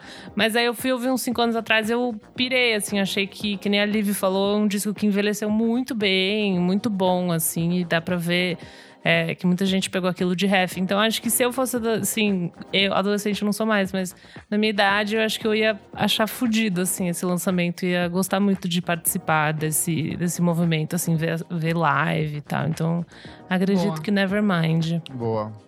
Nick, Puta, é, se for levar pro, pro lado de, tipo, o que gerou mais coisas, eu acho que, de fato, o Nirvana aí é hors concurso, tipo, não tem como, como tirar, mas de disco mais interessante pra mim é Screamadélica desse ano, assim, tipo... Ele leva a música pra um lugar que ela não estava habitando naquele ano. Então, assim, tipo... ela faz uma e faz umas coisas que ninguém vai fazer até muito depois, assim, tipo até os Sim. anos 2000 não vai ter gente brisando tanto num disco como o Primal Screen fez nesse. Então, eu acho que é isso, assim, tipo não eu acho que ele não gerou tantos filhos quanto Nirvana, mas é, para mim é um disco incrível, assim. Boa. Ô, Isa, Bom, eu vou de Screamadelica e Loveless. Não tem como. Os dois empatados. É, pra mim é a mesma coisa. Loveless e Screamadelica, eu acho que ia ser difícil escolher qual que ia ser o número um desse ano, porque, caralho, tô... o Screamadelica é muito bom, cara. Loaded, pra mim, é uma das É melhores muito. músicas de festa de Ah, todos os tempos, sabe? Pelo amor de Deus. Sou apaixonado. pelo amor de Deus, Higher Than the gente. Sun, Inner Flight, Come Together, tipo, 10 minutos que ele fala assim: vem, Não eu vou te dá, levar pra igreja, você vai ver Deus, e você vai morrer, e você vai ressuscitar, e você vai estar num coral cantando, e de repente você vai estar numa pista. Dropando um doção muito louco aqui, uau! É perfeito. E ao mesmo tempo que o Kevin Schultz faz isso, só que com uma guitarra, sabe? Então, eu acho fantástico. Dois discos incríveis. E brasileiro, eu acho que eu Muito ficaria bom. com o Legião Urbana mesmo, 5, que pra mim talvez rivaliza ali com o 2 como o melhor disco do Legião Urbana. Gente. Fechamos. falamos aqui dos melhores discos de 1991. Conta pra gente lá no nosso Instagram qual que é o seu disco favorito dessa época, quais são os seus discos favoritos, porque é muita coisa, muito lançamento importante, muito clássico acumulado em um ano só. Vamos para o próximo bloco, gente? Simbora. Não paro de ouvir.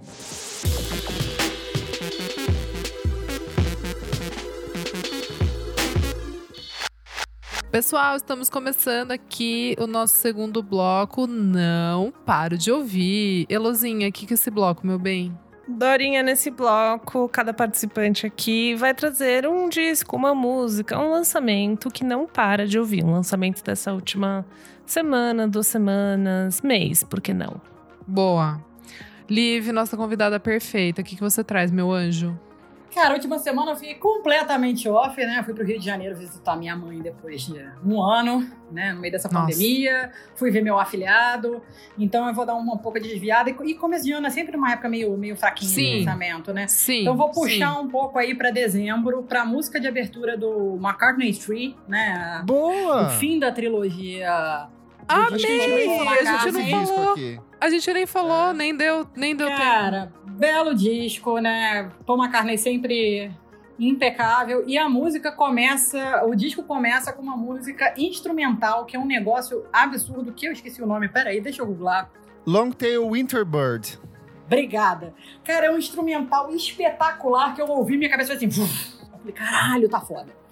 E foi pra mim, eu tenho uma playlist de música instrumental aí, pra quem não, não gosta de ouvir música com letra quando tá trabalhando que atrapalha, procura aí no Spotify, não tem letra pra atrapalhar. E essa música entrou lá de primeira, porque é boa demais. Sabe uma coisa desse Boa. disco que eu acho maravilhosa? É Pretty Boys. E eu acho que seria incrível se ele pegasse o Harry Styles pra cantar um dueto junto com ele dessa música.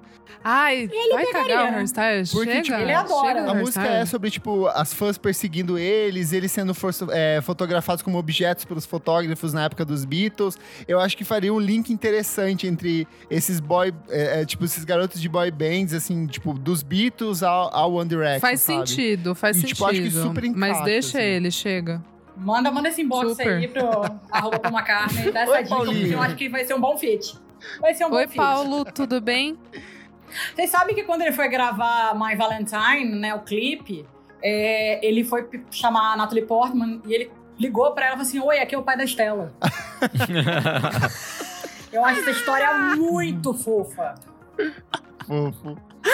Ai, meu Deus. Podia ser amiga da Estela. Fala, não, aqui é o pai da Estela que tá te ligando. Aqui é o pai da. Estela. Aqui é o pai da Estela. É, e outras coisas mais. Elo, o que, que você traz, meu bem? Bom, temos uma- um single novo da Ravina, que é uma menina que a gente já falou aqui há um Verdade. tempinho atrás. Que de é Spotify. As minhas recomendações do Spotify, total. A Ravina é super easy listening, pesado. E ela lançou uma música chamada Tweety, que é bem bonitinha. Tem um clipe super estético também, uma vibe meio anos 90. Ela é muito estética, tudo que ela lança tem essa vibe. Então, assim, vale ouvir. É, gosto muito dela, gosto de acompanhar o trabalho dela. Esse RB meio popzinho, assim, pra quem gosta dessas coisas. Muito bom. Tem clipe novo do Bad Bunny com a Rosalia, porque depois do programa da semana Uhum. passada eu tô muito Bad Bunny, não tem jeito. Estou ouvindo muito. E saiu clipe La Noche de A Noche. Muito lindo. Bom, duas pessoas lindas no clipe. Tá não pegando tem- fogo, Ah, bicho! É o que é. Tá literalmente pegando fogo. Perfeito. E single novo da Sid também. A Sid, Ai, que é muito boa! Ai, eu amei. Tava nas minhas Eu aqui. amei, gente. Gostei. Missing Out. Achei gostoso. Missing Out. Vibezinha meio Frank Ocean. É, achei gostoso. Achei bem gostoso, amiga. Uma brisinha meio Frank Ocean, ela tem um loopzinho ali, o, o- na verdade o refrão, né? Um grande loop. Achei meio brisadinho. Acho que não é tão. Não sei, na verdade. O trabalho das sedes é uma coisa que eu sempre achei gostoso. Nunca achei, tipo. É uh, muito, caramba, é muito. Mas é Uma gostoso. delícia, então, essa amiga. música acompanha essa, essa brisa aí. E é isso, então. Três, três musiquinhas que eu tô ouvindo essa Arrasou semana. muito. Boa. Kleb, você já quer Vamos engatar? lá. Muguai lançou uma música nova, ela se chama Pet Stains e é um baita do musicão. A Muguai, tipo, eles resgatam aquela essência do Muguai das antigas ali do comecinho dos anos 2000 e tem participação de um dos meus saxofonistas favoritos que é o Colin Stetson. E aí assim, o saxofone dele, ele toca de um jeito que parece que é um canto dentro da música. Então, tipo, muito boa. É, a música faz parte do disco As the Love Continues, que será lançado nesta sexta-feira agora. Então, amanhã, para você que está ouvindo, baixa aí o disquinho do Muguai, que é muito gostoso. A música, como só repetindo, Pet Stains. Saiu também uma parceria entre Lau e eu e Rafael Castro, que se chama Eu Sei Adeus, uma musiquinha muito boa essa muito música. bonita de separação. Une o melhor dos dois cantores que sempre caminham por essa linha meio romântica, meio brega pop, eu acho bem gostoso de ouvir. E saiu também a primeira parte do novo disco do Baiana System, que é o Oxexexu. A primeira parte se chama Navio Pirata. São nove musiquinhas, o disco na íntegra sai no dia 26 de março. E nessa primeira parte, que é um gatilho em cima de outro, porque é muito carnavalesco, dá vontade muito de se jogar na rua, pegar Covid foda-se, assim, porque esse disco é isso. Ai, para. Mas não façam isso em Não. casa, crianças. Não é legal ter Não Covid. façam, não, é, Been não é there, legal. não é maneiro, não recomendo pra ninguém. Ai, Mas o disco se chama Navio Pirata, tem participação do Benegão, Céu, uma delícia, assim. Faça seu bloquinho em casa ali, vai de um canto da cozinha até o quarto, dança aí, mas se prepara porque é gatilho, gatilho mesmo. Boa. Nicks.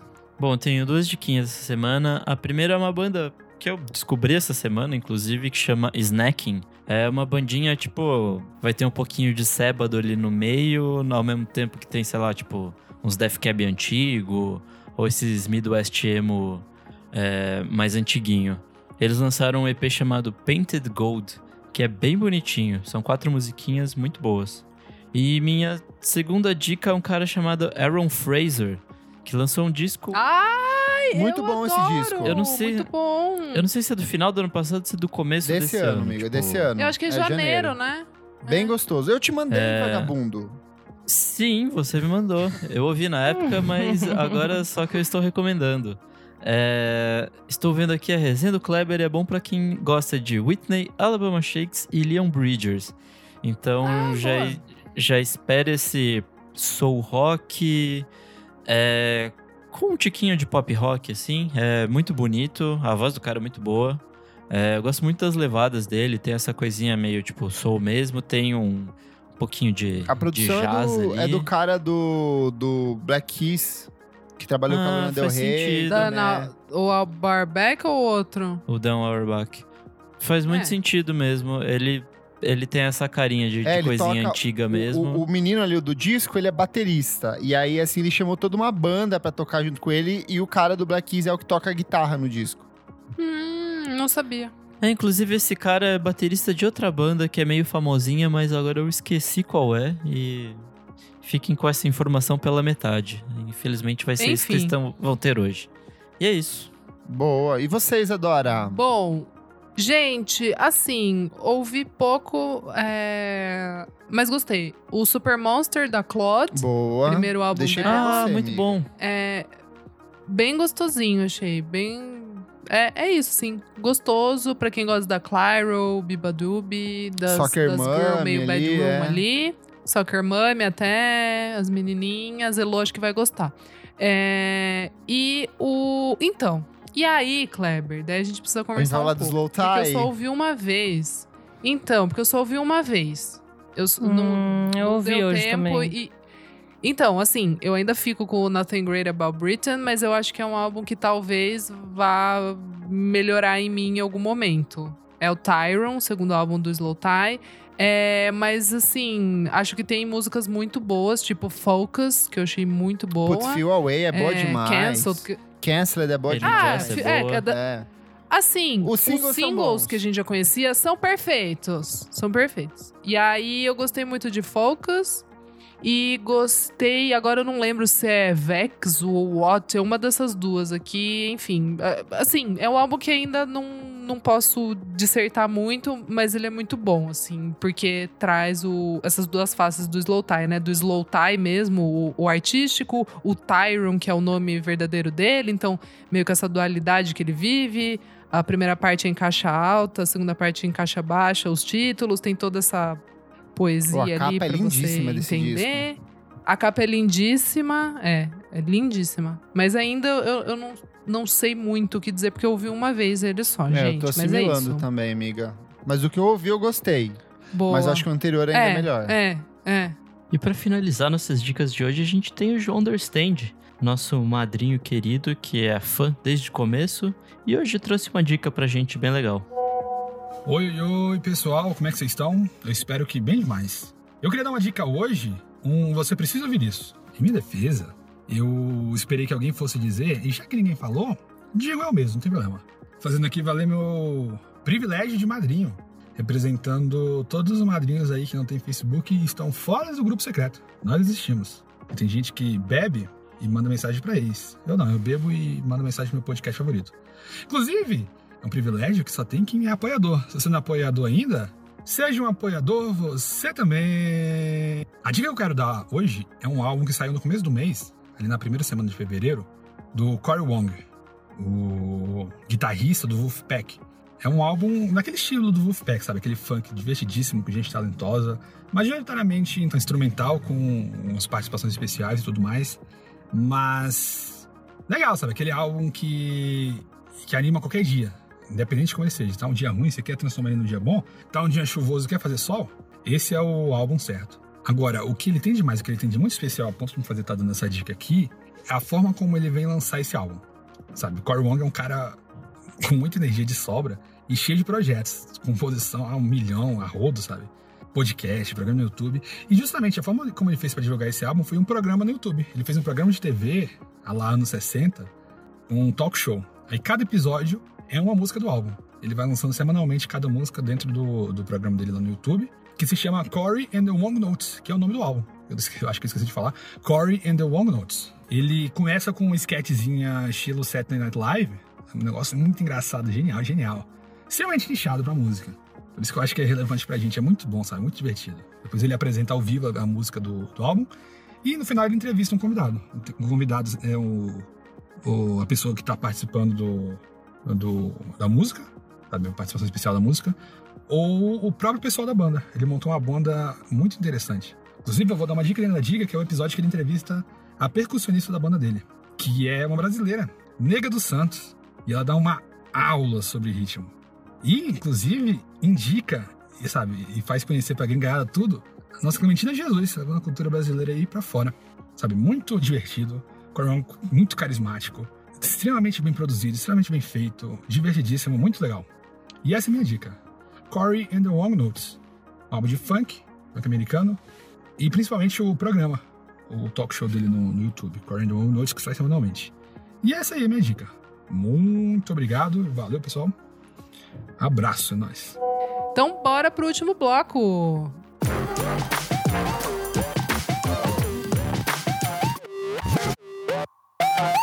Terceiro bloco, você precisa ouvir isso. Nick, o que é esse bloco? Nesse bloco a gente vai dar dicas de coisas que não precisam ser recentes e talvez também não relacionadas à música, sobre qualquer coisa. Tipo uma dica culinária. Tudo. O Kleber traz de vez em Bem quando. genéricazinha. Liv, meu anjo, o que, que você traz pra gente essa semana? Vamos lá, tem um pacotão aí que eu até transformei em pauta muito bem tocada pela Mariane Murasawa, nossa colaboradora de Los Angeles, que Hollywood tá no momento aí de amor com a música negra, né? A gente Sim. tem filmes muito oscarizáveis aí no páreo pro, pro Oscar e também alguns no Globo Amiga, acho que você vai dar minha, acho que você vai dar minha dica, mas vai. Mas vamos lá, eu vou. é, Na verdade, Vamos são lá. vários filmes, né? Tem Tá. Soul, né? A animação da, da Perfeito. Pixar, que você pode ouvir, ver no Disney Plus. Que, bom, como o nome já diz, você entra num músico de Soul. É, tem o ótimo Uma Noite em Miami, né? Que é a estreia da Regina King na Sim. direção. Que tá no Adorei. Amazon Prime, Prime. Video. Que mostra aí um dia muito louco que- reúne o Sam Cooke, o Jim Brown, o Muhammad Ali, às vésperas de virar, virar Muhammad Ali, né? Ainda como Cassius Clay, Sim. que tinha acabado de virar campeão dos pesos pesados pela primeira vez. E eu esqueci de um, quem foi? O Malcolm X. E mostra esses quatro gigantes aí que a gente tá acostumado a ver nos holofotes, sob os holofotes, numa noite bem intimista aí. Várias tretas, Uhum. grande filme. Tem a Voz Suprema do Blues, né? Que é o filme derradeiro do Chadwick Boseman da Netflix, com a, a Viola Davis.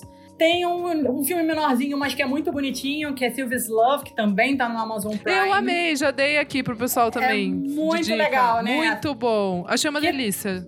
É uma delicinha de filme. Tem a Tessa Thompson, que tá maravilhosa. Tem o Duque de Bridgerton, pra quem se apaixonou e quiser ver um pouco mais. E que eu ainda não vi e que tá na, na, na lista aí, porque ainda não foi lançada no Brasil, é Lovers Rock, que também tem esse, esse pano de fundo de música negra. Puta, pode crer. Verdade. T- também tá na, na minha Vai nesse lista. pacotão. A gente Boa. fez uma matéria bem boa aí pro Splash. Catem aí no Google, dei uma lida, porque ficou bem legal. Boa! Elô, posso ir agora? Porque daí eu já entro no que a Liv tá falando. Óbvio, my love. Vai que vai. Amiga Liv, vou- ó, já vou até dar aqui um, um que, que eu acho que faltou, que poderia estar nessa, nessa lista, que é Malcolm e Marie, o filme novo do Sam Levinson, que é o diretor do Euforia, que tá no Netflix, que é com a Zendaya e com o filho do, Do Denzel Washington. Washington, do- Washington. do Denzel Washington. É, é, Nossa, cara, gatíssimo da que porra. Puta merda. filme... Ele é Que os dois. Que filme. casalzinho, Nossa. hein? Que, não, Bissexualidade alerta. mas assim, Puta merda. Mas assim, eu amo filmes simples nesse sentido de só um. um, é, um cenário, pouca troca de roupa ou quase nenhuma. Meio que. Não é um filme que tem mais um meio, um, sabe assim? Tipo, um começo, meio e fim. Não, é meio que só o meio, é só o presente e ele já acaba. Sabe, eu, eu gosto muito, sempre gostei muito desse filme. E esse filme, então, traz tudo o que eu gosto. Ele é filmado de um jeito ridiculamente maravilhoso, tipo, película, assim, é filme, é ridículo. As cores, tipo, o preto e branco, eles conseguem deixar de um jeito bizarro de bonito, assim, bizarro. É, as atuações eu achei incríveis e eu acho que ele ainda tá até melhor que a Zendaya. Eu achei a interpretação dele, tipo, absurda mesmo. Mas a cereja do bolo é a trilha sonora. Fazia um- muito tempo que eu não ficava tão emocionada com o uso de trilha num filme, porque ele tá Que com. mentira! ah, Só ano é passado você recomendou uns 10 filmes que você falou que você se emocionou. 70, sim, amigo. Sim, amigo, só que é- esse é o que eu ia falar. O jeito que as letras compõem o roteiro, sabe assim? Tipo, se você pega a música, o que tá acontecendo na música, ela poderia estar escrita. Alguém poderia estar lendo essa letra dentro do filme, sabe? E fazia muito tempo que eu não via esse uso de. essa apropriação é, das músicas no, no roteiro, ou no jeito que você tá contando a, a história, assim. E, e eu achei assim, eu fiquei, eu fiquei chocada, fiquei chocada. Eu assisti sozinha e eu queria virar a mesa de centro da sala e falar: puta que pariu, vocês estão vendo isso, sabe? Assim, tipo. Cara, vocês estão entendendo o final agora? Vocês ouviram essa música que terminou esse filme, cara? Vocês estão entendendo isso? Mas Enfim, é engraçado eu fiquei que eu não citei esse filme justamente porque a, a- a trilha sonora realmente é muito boa, mas ele não é sobre música, né? É um filme, na verdade, sobre É, cinema. sim. Mas eu gravei Exatamente. semana passada o cinemático e te dizer que da mesa eu fui a única que gostei, tá? Foi um cinemático Então, isso que eu ia falar. Polêmico. Isso que é polêmico. Isso que eu ia falar. É um filme que, assim, talvez muita gente não, não goste, mas é que é um tipo de filme que eu gosto muito. É, é um jeito específico, assim, que é, é raro ter esse tipo de filme, assim, que é só uma situação que tá acontecendo, sabe? É, não, não, não- Eu amo, eu amo. Eu mas, enfim, amo. Falei muito sobre esse filme lá no cinemático. então não vou me estender mais, não. Boa, mas é isso, gente. Malcolm e Marie, Netflix, todo mundo tem, já sabe. Vai de play. Arrasou. Tudo. Arrasou. Nick, você? Bom, essa semana eu não tenho dica musical. É, eu tava ouvindo os discos de 91, então as dicas já foram dadas no programa. Mas pra não ficar sem, é, vejam WandaVision. Pra quem tá órfão Ai, tá de filmes bom. da Marvel, Ah, é, já que, né, Claro. a gente tá mais de um ano sem ver nenhum filme porque não há cinema no mundo. É, é uma série que continua da onde parou o último filme da Marvel, né? Da onde parou o, o Vingadores 4.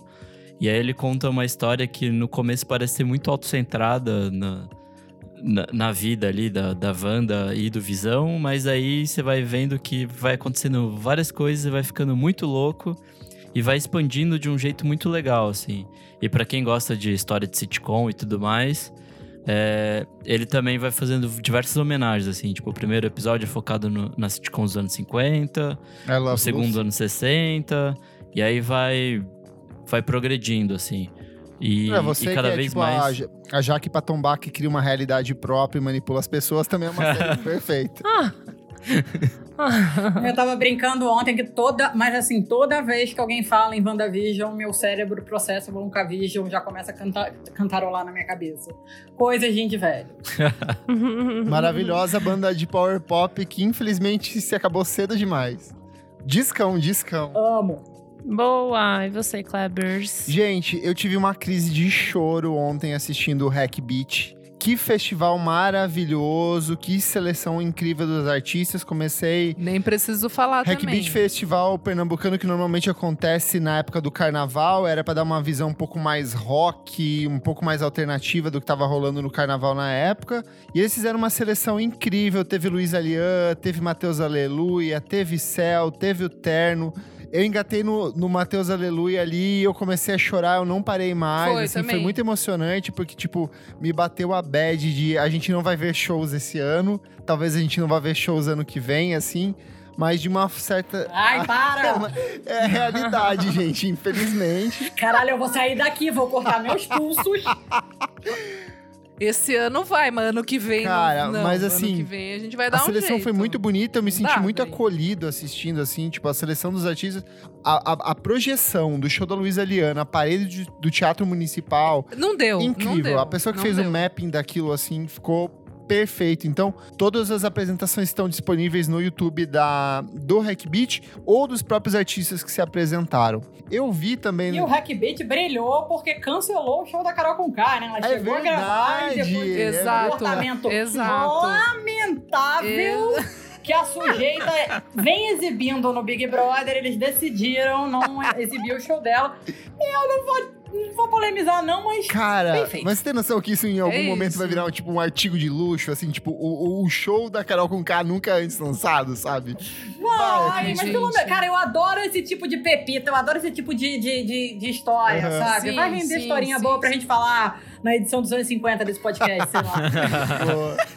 E eu vi também na Netflix o Cena de Crime, Mistério e Morte no Hotel Cecil. Eu também vi! Cara, eu acompanho... Então, vamos lá. Não. Eu acompanho essa história desde 2013, desde a época mesmo, sabe? E aí, na Essa minha história é visão... boa. a história é muito boa, só que na minha visão Então ela conta a uma história, que eu não faço a mínima ideia qual que é. Tá bom, vamos lá. Não conta, não, Não, eu vou dar conta, um, não eu vou dar um resumo só para as pessoas. história é, a história é Não, real. cara. Uma menina, ela, ela, ela entra num hotel que é conhecido por uma série de assassinatos, suicídios e outros casos clássicos, trágicos, e ela desaparece. A polícia começa a investigar, passam-se semanas, a menina não é encontrada, e mais de 20 dias depois, os hóspedes desse hotel descobrem, que, é, percebem que a ah, água que eles estão tomando. sim. Exato, a água que eles estão É. tomando tá saindo preta. E aí eles descobrem Caralho. que o corpo da menina tá dentro da caixa d'água. E aí, a partir Você disso. contou, velho. Não, calma, mas isso é história real, Isadora. Isso aqui é a história que todo mundo Mas a sabe. história é, gente. não, mas eu não sabia. Ah, não, mas a eu história sabia, real não É a história a real. spoiler, cara. Não, vamos, vamos, vamos, vamos, É que vamos lá. assim, A história real, isso isso aconteceu. aconteceu. Isso esteve nas manchetes, esteve nos portais. Vamos Eu sei, calma. mas eu assisti até o terceiro episódio E sem aí, saber. assim, Enfim, ah, tudo bem. Eu acompanho Quer- desde a tudo época e pra mim era uma coisa muito mais sobrenatural, por conta da coisa do elevador, a cena do elevador. Tinha Total, muita desinformação na época. E eu achei, assim, ainda que eu acho meio brega o estilo de construção do documentário, porque tem encenação, achei, uma coisa achei, meio velho. Márcia Goldschmidt, Oh. anos 90, sabe? Muito Meio casos de família. É muito casos A de minha família. referência. Muito, eu achei total, É assim. muito. Mas eu achei legal que eles dão de fato um lance mais jornalístico pra coisa, eles vão em cima dos fatos. Sim, sim. então eles sim. vão quebrando, eles dão Sim. os mitos e todo a, a- o suspense criado em cima disso tudo, a repercussão na internet, o quanto teve um cara que foi tipo acusado como ser uma- o responsável pelo assassinato dela, uma coisa Acabaram meio caso com a Ev- vida do é, uma cara. coisa meio caso Evandro assim. E aí no final eles vão remontando pra ficar num fechamento que faça sentido e que de um jeito ou de outro meio que serve de, de, de conforto à família, sabe? Então eu gostei, eu achei, são tipo quatro episódios que passa tranquilo. Eu acho que dá pra. É uma, uma interpretação interessante de quanto a gente cria mitos na internet que quando a gente vai olhar de perto não são tão fantásticos. É, assim, é, sabe? é. Então, é verdade. gostei. É verdade. E por último, Isadora e eu participamos do Disque Bicha semana passada, numa edição Tudo. incrível sobre as divas da cena alternativa. E eu fui informado de que eu fiz uma gayzinha chorar, porque eu falei mal de Melanie Ai, Martinez. meu Deus. E aí, assim, Ai, meu vieram me Deus. atacar no Instagram várias crianças de 12 anos com fotos da Melanie Martinez. Eu achei maravilhoso. Cara, por isso que eu acho que ser fã, ser fã de Oasis cria caráter, né? Porque eu cresci Exatamente. falando mal da minha banda preferida. Então foda-se, caguei. Exatamente. Eu amei que teve um menino que falou assim. Gente, nossa, estou me sentindo muito mal. Eu compartilhei esse post no meu stories para as pessoas ouvirem antes de ouvir e vocês falaram mal da minha cantora, então foi tipo um drama na vida deles. Mas foi Oh, meu foi Deus legal que a gente falou de Grimes, falou de Bjork, falou de Lana Del Rey, falou de Marina and the Diamonds. Então vá lá no Disque Bicho da querida Duda Delo Russo e do Satã, que por sinal está bombando com aquele mashup maravilhoso de Say Soul da Doja Cat com Muito Um bom. Danny Caraca, bom demais. Tipo, ele fez esse mashup perfeito. Então é um podcast deles dois, vai lá ouvir. E você, amiga? Essa semana, essas últimas duas semanas eu tô ouvindo um disco que eu acho que o Kleber já recomendou esse nome, ficou na minha cabeça há muito tempo depois que o Kleber falou, que é a Evinha. Estou Eu ouvindo muito amo! o disco Cartão Postal. É tudo, É é, tudo nessa gostoso. vida.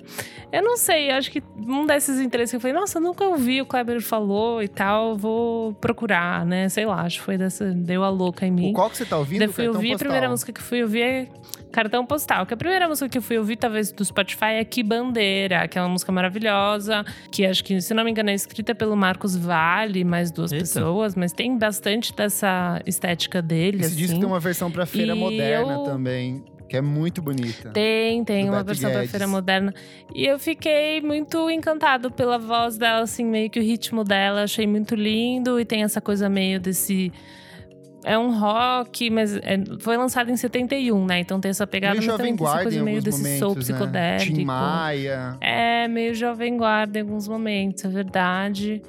Achei bem assim, umas coisas que estavam rolando nos Estados Unidos, umas horas, umas linhas de voz, umas linhas de back, assim, achei muito interessante.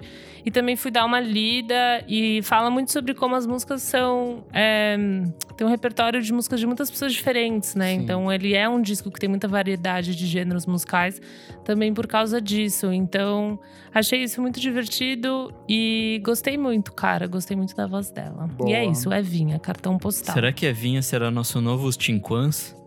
E aí eu vou vir daqui a 50 programas falando: olha Ah, só, ouvi a Isso, Vinha. sim. É maravilhoso. Sim, sim, Nossa, sim, com certeza, muito amigo. bom. Com certeza, Sim, assim com como eu certeza. fiz com o Kleber agora, faz super parte cada Tá um no seu tudo bem. tempo. Tá tudo bem. Comentários da última edição do programa, número 130. Tá todo mundo cantando em espanhol? Onde a gente falou sobre o fenômeno Rosalia, Bad Bunny, Anitta e como a cena norte-americana tá incorporando a música latina de um jeito diferente do que rolou nos anos 90, do que rolou nos anos 50. Comentário aqui, ó, do Matt Season, ele falou: Amei esse episódio. A Elo citou Sabor a Mi e essa música é perfeita. E tem inclusive uma versão de Cariúches boa demais que eu vivia ouvindo no YouTube. Meu. Eu fiquei passada, eu fui ouvir. Eu fiquei passada, não, nunca imaginei que esses dois mundos iam se encontrar. Realmente muito gostoso. Nada bate a versão original, Sabor a Minha é maravilhosa. Original não, né? Porque também é uma regravação. Mas muito lindo a minha versão da Kali.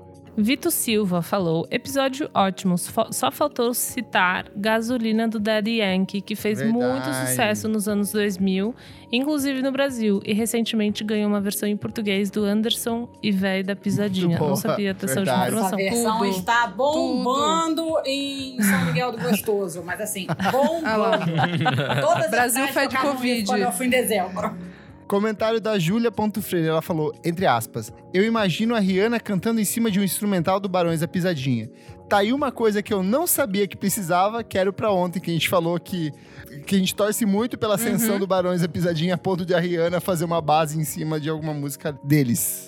Bom, o Tyler Bass falou: tá, e vai continuar. Eu não acho que é fase, fenômeno ou que vai saturar, porque o espanhol e a música latina deixaram de ser exóticos no mercado dos Estados Unidos, que é quem decide tudo.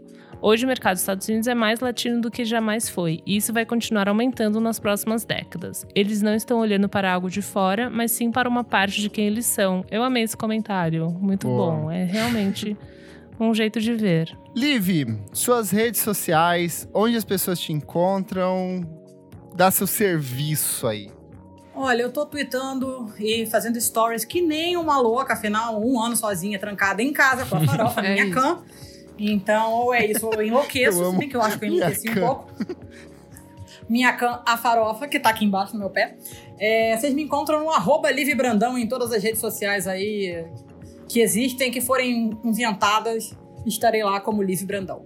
E vocês ainda podem me ouvir no Cinemático, que é sobre séries e cinema, né? O podcast do B9, de vez em quando eu tô lá participando. Quase global. E também no programa. é, mas o meu ainda não é não, porque é concorrente da FIA. e vocês podem me ver também no Oi Sumido, que é um programa de nostalgia que a gente reúne aí grandes nomes da nossa cultura pop para celebrar Ai, grandes programas e filmes. Aí vocês tá, tá no YouTube de UOL e nas redes sociais também. Boa. Uhul. Eu sou arroba Kleberfac no Twitter e no Instagram, dicas diárias de música todos os dias. Eu sou arroba Elocliver no Insta e no Twitter. E também arroba Revista Balaclava lá no Instagram. Já já tem revista nova. Então segue a gente lá, gente. Eu sou arroba Almeida Dora no Insta e Almeida Dora Underline no Twitter, amores. Eu sou arroba Nick Silva no Twitter, Nick Silva no Instagram. E é isso aí. Não esquece de seguir a gente nas nossas redes sociais, arroba podcast VFSM em todas as redes sociais. Assine a gente no seu agregador de podcasts favorito. Apoie a gente no padrim.com.br barra podcast VFSM, onde por apenas cinco reaisinhos por mês você tem acesso a vários programas lançados antecipadamente. Muito obrigado pela sua audiência e ao som de Mariah Carey Emotions a gente se despede do programa. Tchau, tchau, gente. Obrigada. Beijo, obrigada, Liv. Beijo.